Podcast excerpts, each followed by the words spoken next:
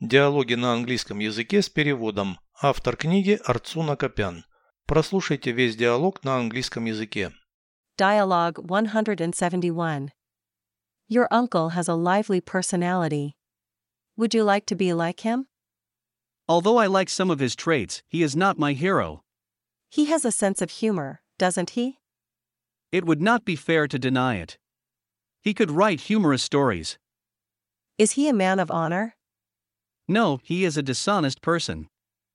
He does not hesitate to lie. Aren't you too cruel to him? This is my personal frank opinion. He must be responsible for his actions.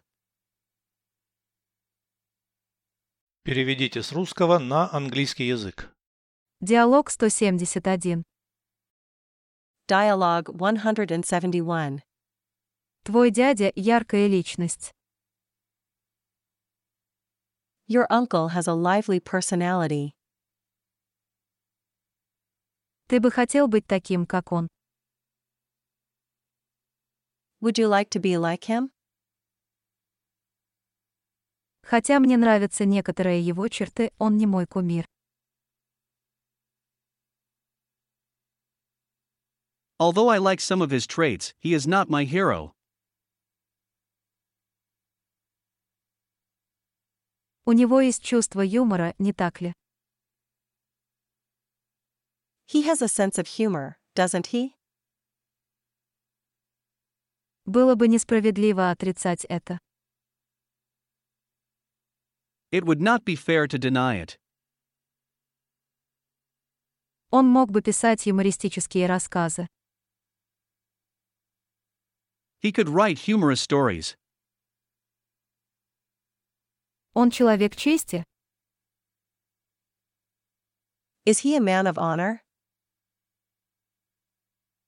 Нет, он нечестный человек. No, he is a dishonest person. Он лжет, не колеблясь. He does not hesitate to lie. Ты не слишком жесток к нему. Aren't you too cruel to him? Это мое личное честное мнение. This is my personal frank opinion. Он должен отвечать за свои поступки. He must be responsible for his actions.